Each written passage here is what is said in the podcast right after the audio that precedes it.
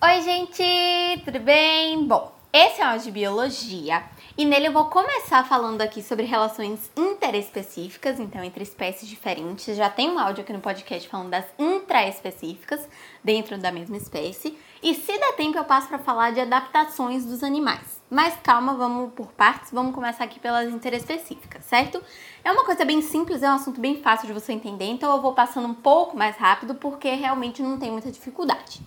A primeira relação interespecífica que eu quero falar com você aqui é o mutualismo, que é o seguinte: a gente tem dois organismos de espécies diferentes que eles vão se juntar, viver juntos, e os dois vão se beneficiar daquela relação. O mutualismo geralmente é obrigatório. Como assim? um vai depender tanto do outro que eles não conseguem sobreviver se eles estiverem separados. Então eles precisam viver juntos, porque um precisa muito do outro, senão morre sozinho. Que é o caso, por exemplo, das bactérias e das raízes da leguminosa. Isso é uma coisa que eu vou te explicar bastante ainda nesse bloco de biologia que eu tô fazendo, certo? Que esse é o primeiro áudio. Mas mais pra frente, acho que o último áudio desse bloco, eu vou falar sobre o ciclo do nitrogênio, que conta exatamente a história dessa associação aí de mutualismo entre a, a bactéria e a raiz da leguminosa. Então, é basicamente isso, certo? Mutualismo, são diferentes espécies, as duas se beneficiam e geralmente elas não conseguem sobreviver separadas. Mas por que geralmente? Porque às vezes elas se juntam, se beneficiam, mas dá para viver separadas se for preciso. Isso é o que a gente chama de protocooperação. Então, protocooperação já é uma coisa um pouco diferente, porque é um mutualismo, é a mesma coisa, o mesmo princípio, só que ele é não obrigatório, porque dá para viver sem, só que é melhor viver com, entendeu? É o exemplo, por exemplo, o exemplo, por exemplo, do paguro e da anêmona. Paguro é tipo um caranguejinho, certo? Que ele vive com uma anêmona em cima dele. A anêmona, para ela poder se alimentar, enfim, para ela poder se locomover, ela não consegue se locomover sozinha. Ela precisa dele para fazer o transporte dela. Ao mesmo tempo que ele precisa de uma proteção. Ele não consegue se proteger inteiramente sozinho. Então ele também precisa dela. Ele transporta ela e ela protege ele, certo? Se ela não tivesse um paguro, ela sobrevivia? Sobrevivia. Tanto que tem várias anêmonas que ficam aí em pedra e estão de boa e vivem tanto quanto existem paguros que ficam andando por aí sem uma anêmona nas costas e também sobrevivem. Mas quando eles estão juntos é melhor para os dois, eles têm uma vida mais tranquila, eles têm uma qualidade de vida melhor, por assim dizer, certo? Aqui eu queria só fazer uma observação que eu vou pegar de volta logo no, na próxima relação que eu falar. Só que existe uma coisinha, um detalhe dentro da relação, né, que a gente chama de foresia, que é quando um organismo vai transportar o outro sem se prejudicar nem prejudicar o outro que é aqui o caso do paguro e da anêmona que eu tô te falando. Então, ele tá transportando ela. Isso é foresia, porque nem ele tá se prejudicando, nem ela tá se prejudicando, certo? Bom, a próxima relação aqui é o comensalismo. Se você leu, assistiu, enfim, Harry Potter, a gente associa isso muito a uma coisa completamente negativa, né? Porque lá tem uma conotação muito ruim para essa palavra. Mas eu não quero que você pense desse jeito assim, certo? Então, apaga o que você sabe sobre comensalismo e pense assim: aqui a gente tem duas espécies, uma vai se beneficiar e a outra vai ficar neutra. Então, ninguém aqui vai sair prejudicado, certo? Isso aqui não é do mal uma vai ficar bem e a outra não vai acontecer nada. Então é como se a outra estivesse fazendo um favor. Porque uma vai se beneficiar, mas a outra não vai sofrer com isso. Ela não vai ganhar nada, mas ela também não vai perder nada. É o que a gente chama de harmonia unilateral. Porque só um lado vai se beneficiar, mas o outro tá de boa, então ele pode fazer esse favor para ele, certo? Quem vai ser beneficiado vai ser o comensal. Que aí ele vai ganhar ou alimento, ou abrigo, que é quando a gente chama de inquilismo ou epibi epibiose, epibiose, isso, ou transporte, que é o que a gente chama de foresia, que foi o que eu acabei de contar quando eu estava falando ali de protocooperação. Então, o comensal vai ganhar alguma coisa, certo? Mas a pessoa, o organismo de quem ele está se aproveitando, não vai perder nada. Então, ele continua bem. A próxima relação que a gente tem aqui é o amensalismo. Tem gente que chama de antibiose, gente que chama de alelopatia, mas geralmente chama de amensalismo mesmo, certo? Geralmente em prova cai amensalismo. O que, que, é isso aqui? A gente tem dois seres, certo? E aqui sim alguém vai sair realmente muito prejudicado e de propósito. Por quê? Aqui a gente tem um ser que vai ter dentro do corpo dele uma substância que vai impedir a outra espécie de crescer, então que vai prejudicar diretamente outra espécie, certo? É o caso, por exemplo, das algas e dos peixes. As algas têm ali uma substância que elas conseguem liberar, certo?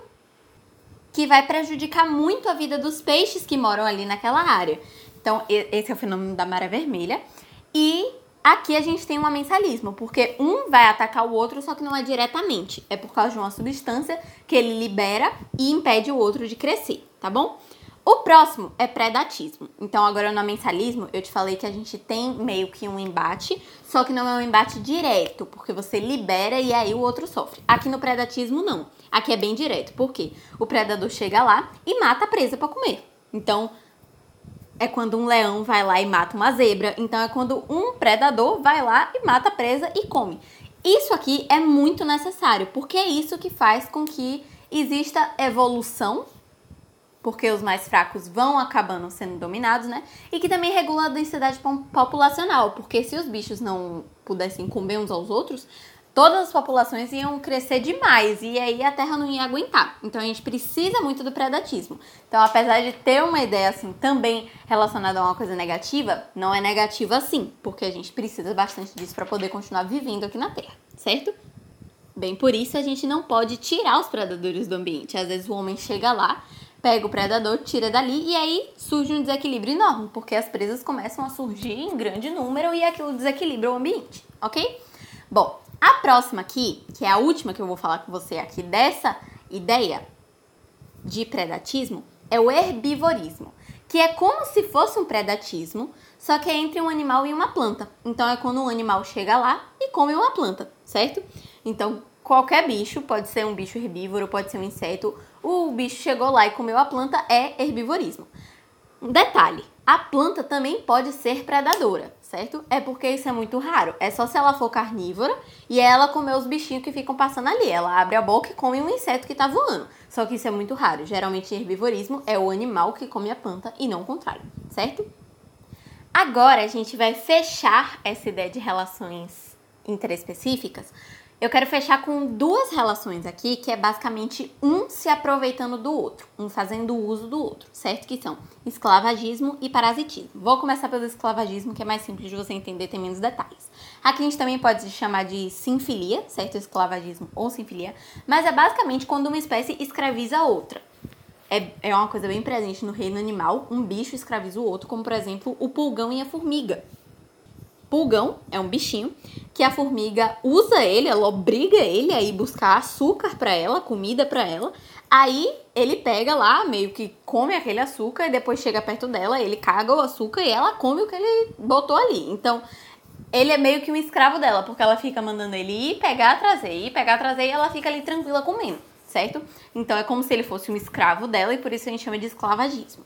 Agora passando para parasitismo, que é uma coisa um pouco maior, por isso eu deixei por último, porque tem vários detalhes, mas é fácil de você entender, certo? Eu acho que você já sabe que é um parasita, certo? O parasita é bionte, que é o que vive às custas do hospedeiro, que é o biosado. Então a gente tem o bionte e o biosado, o parasita e o hospedeiro. E o hospedeiro vai servir de fonte de alimento, vai servir de, enfim, lugar para o parasita viver, e o parasita vai ficar se aproveitando ali do hospedeiro. Lembre que aqui o objetivo do parasita nunca vai ser matar o hospedeiro, certo? Porque se você tem alguma coisa que te dá casa, que te dá alimento, você quer se aproveitar daquilo, mas você não quer matar aquilo, senão você tá ferrado. Você não vai ter casa, você não vai ter alimento. Então você precisa daquilo ali. O parasita não quer matar o hospedeiro, certo? Mas mesmo assim, ele danifica o hospedeiro, lógico, porque ele se aproveita daquilo tudo. É como se fosse um vírus. O vírus, ele não tem o, o objetivo de matar a pessoa que ele contaminou, porque ele está se aproveitando de tudo que a pessoa proporciona para ele. Só que ele prejudica a pessoa quando ele age dentro. Entendeu? É a mesma coisa que um piolho, por exemplo. O piolho não quer te matar porque você é a casa dele, mas ele tá te prejudicando. Então, é basicamente isso. Pegando essa ideia aí de piolho e vírus que eu já te falei, vamos dividir eles em dois tipos de parasitas, certo? Existem os endoparasitas e ectoparasitas. Os endoparasitas vivem dentro do corpo do hospedeiro, então eles vão se instalar dentro do seu corpo, que é o caso do vírus. Você não consegue olhar para a pele de uma pessoa e pensar, hum, tem um vírus ali, porque você não vê. Ele fica dentro do corpo da pessoa, certo? É a mesma coisa que um verme, é a mesma coisa que uma bactéria, enfim. Já os ectoparasitas ficam na superfície do hospedeiro, então eles ficam ali na pele, eles são visíveis, que é o caso de um piolho, é o caso de um carrapato, é o caso até de um mosquito, porque o mosquito, apesar dele não morar em você igual um piolho moraria em você, né? Igual um carrapato mora em bicho e etc., ele tá ali, ele tá te sugando seu sangue, né? Ele tá se alimentando de você, ele tá te danificando. E você consegue ver ele, que ele tá na superfície da sua pele. Então ele é um ectoparasita sim, certo? Além disso, a gente ainda tem mais dois tipos de parasitas, que são os holoparasitas e os hemiparasitas.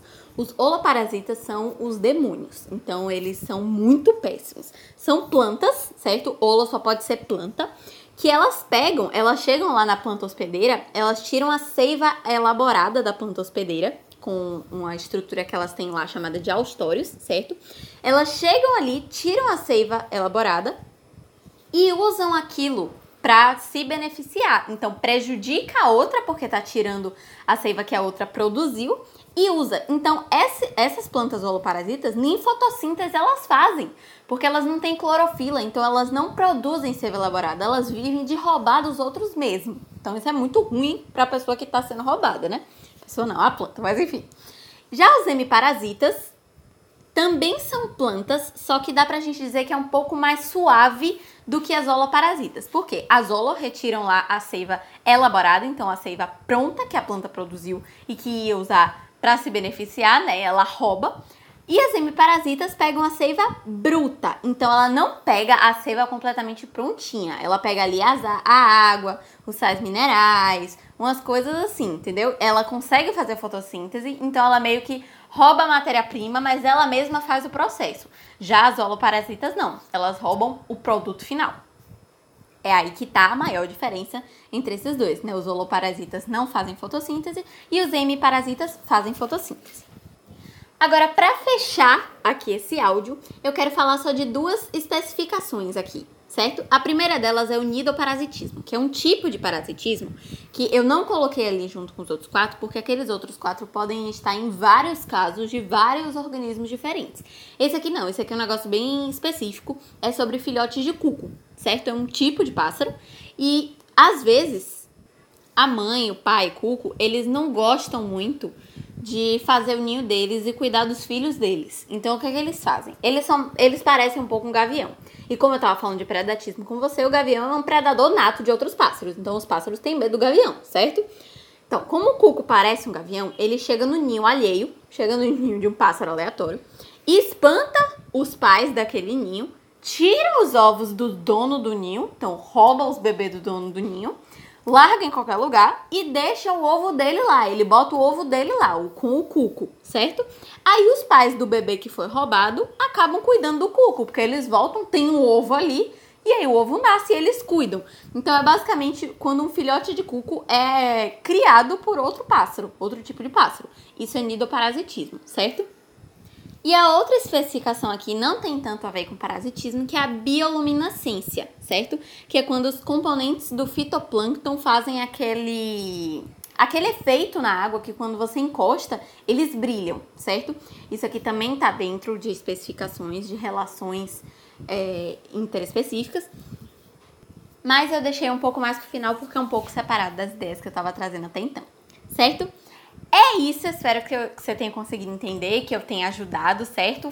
O áudio ficou um pouco longo, mas eu andei bem rápido porque tem realmente bastante relações aqui. No próximo áudio eu volto para falar um pouquinho sobre camuflagem e mimetismo, que são adaptações que é um pouco diferente aqui do que eu estava falando, mas que ainda tá dentro, e começar a falar de ecologia das relações populacionais, mas isso a gente vê no próximo, tá bom? Um beijo, tchau!